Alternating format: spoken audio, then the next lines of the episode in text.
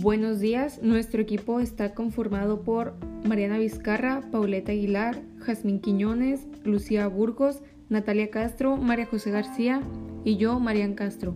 Y les presentamos nuestro podcast titulado Hipocríticas, el cual contiene una, una reseña crítica para un libro, un álbum musical, un restaurante y una película. Comenzamos.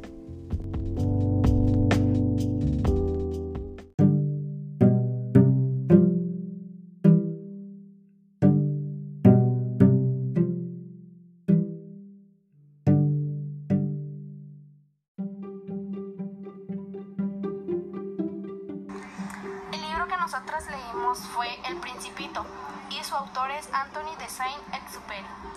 El género de este libro es infantil y su editorial en el que fue escrito se llama Salamandra. El año en el que publicaron El Principito fue en 1943 y este libro consta de 93 páginas. Opinión, El Principito es muy buen libro, ya que te ayuda a comprender la realidad y ver el verdadero valor de las cosas. Por ejemplo, cuando el Principito llegó al planeta del vanidoso y éste le pedía que le aplaudiera y lo admirara, el Principito le contesta, ¿de qué te sirve que te admire si no hay nadie más en este planeta? Siento que este libro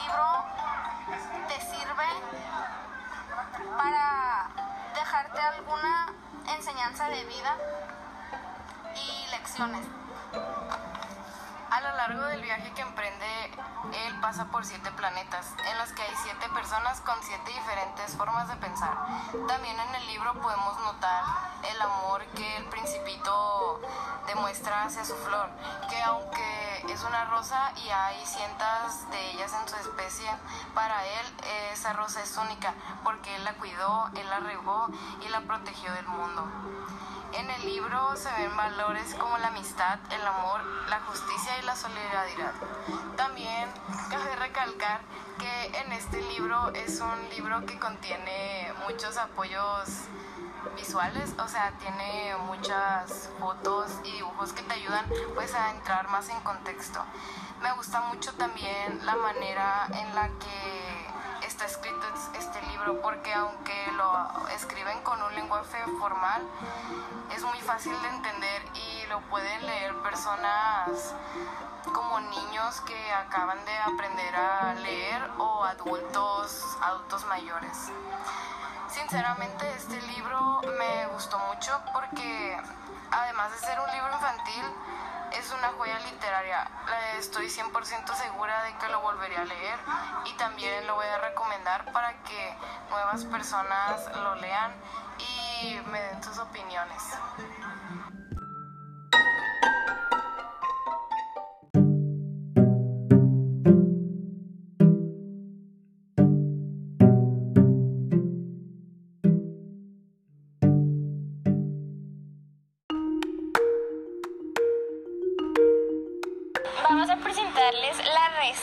Sobre la película Maléfica, Dueña del Mar y como título a nuestra reseña le pusimos El regreso del mar. La secuela de Joaquin Browning, Maléfica, Dueña del Mar, interpretada por Angelina Jolie en el papel principal y Elle Fanning como Aurora, sigue basada en la película original sobre una bruja malvada que hechiza a una princesa en un sueño de muerte y es despertada por un beso de amor verdadero de su príncipe pero en esta versión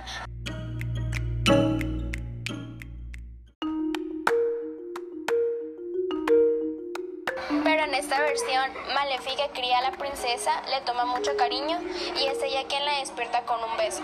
Al final, Aurora se convierte en reina del páramo. En esta secuela, el príncipe Philip, interpretado por Harry Dixon, le pide matrimonio a Aurora. Ella acepta y como Maléfica es su madre, van juntas a una cena con los padres de Philip, aún estando en contra.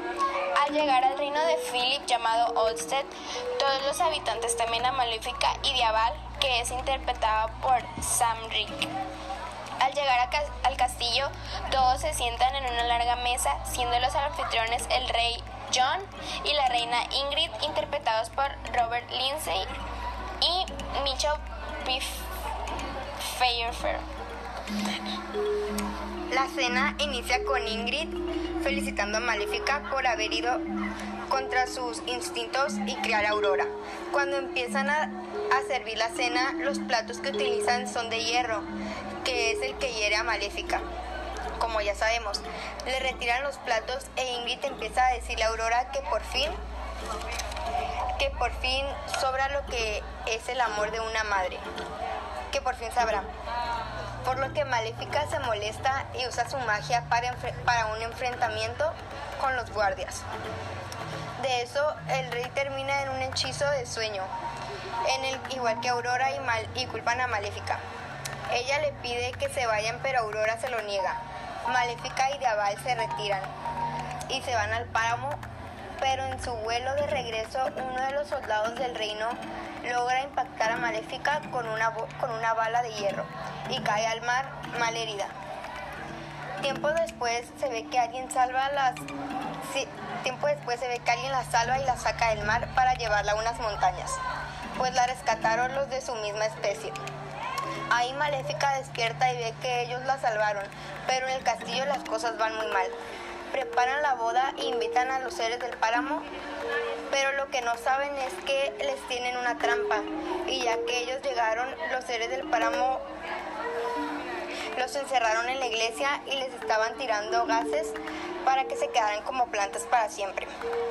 Tiempo después, Aurora se da cuenta de todo y que era una trampa de parte de la mamá de Philip. Así que Aurora se molesta mucho y no puede salir porque la tienen encerrada. Pero ella se escapa por una de las ventanas eh, del castillo y logra salir.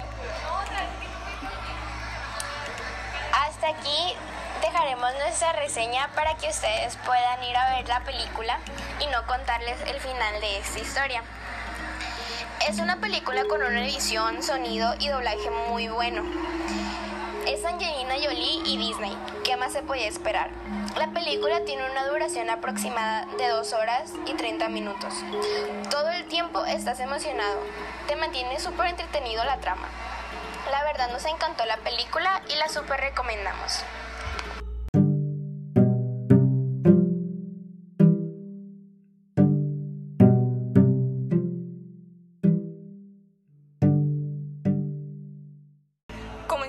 Con nuestra reseña del álbum musical Unknown Pleasures de Joy Division, un último grito de auxilio ante un mar de caos.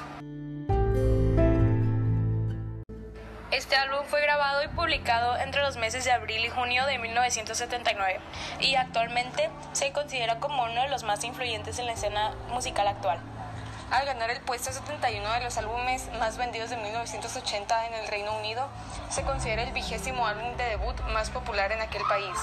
Fue lanzado en una época dura para su país natal, debido a que se encontraba inmerso en un caos político a causa del cambio de régimen económico por el que estaba atravesando. El descontento social era abundante y la clase obrera estaba en grande desventaja. El álbum se centra en temas como la salud mental, el dolor interno, las crisis existenciales y el miedo al mundo exterior, algo que ningún músico se había atrevido a, cantar de manera tan abierta anteriormente. Las letras crudas y realistas que el compositor y vocalista Ian Curtis nos entrega en este álbum son fácilmente las mejores que, en lo personal, he escuchado en mi vida. Transmite tales sentimientos como la nostalgia y la tristeza de manera tan profunda y emocional que no es necesario que sean manifestadas explícitamente. No tan solo su lírica nos parece interesante, sino también el sonido envolvente que transmite la instrumentación, ya que este es un álbum donde el bajo y la guitarra juegan un importante rol en las canciones. Otra cosa digna de mencionar es el rango vocal con el que cuenta Ian Curtis, que en ocasiones como New Down Fates se deja relucir de manera impresionante.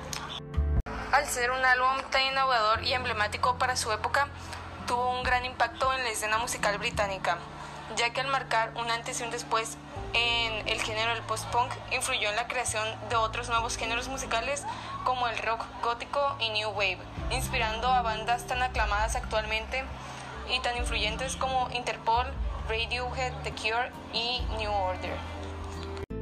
Una de mis cosas favoritas de este álbum es la vibra tan fresca e innovadora que contiene con el paso del tiempo. Ya que incluso 30 años después de su lanzamiento sigue dando de qué hablar. Este podcast siendo un ejemplo claro de la eternidad que posee. Nuestras canciones favoritas en el álbum son Day of the Lords, Wilderness y la emblemática She's Lost Control. Esperamos que se den el tiempo de escucharlo de manera profunda, no solo como música de fondo, analizando la, la lírica e invirtiendo tiempo en hacerlo correctamente. Lo recomendamos completamente y esperamos que les guste tanto como a nosotros. Nos despedimos y les deseamos una gran tarde.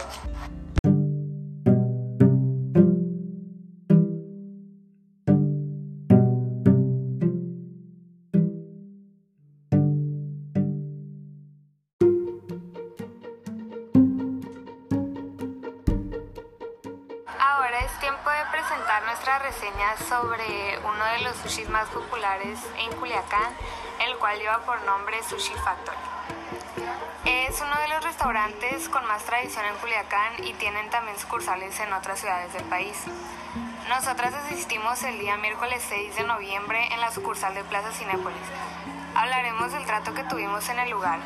Cuando llegamos había bastante gente, por lo tanto tardaron un poco en darnos una mesa alrededor de 20 minutos.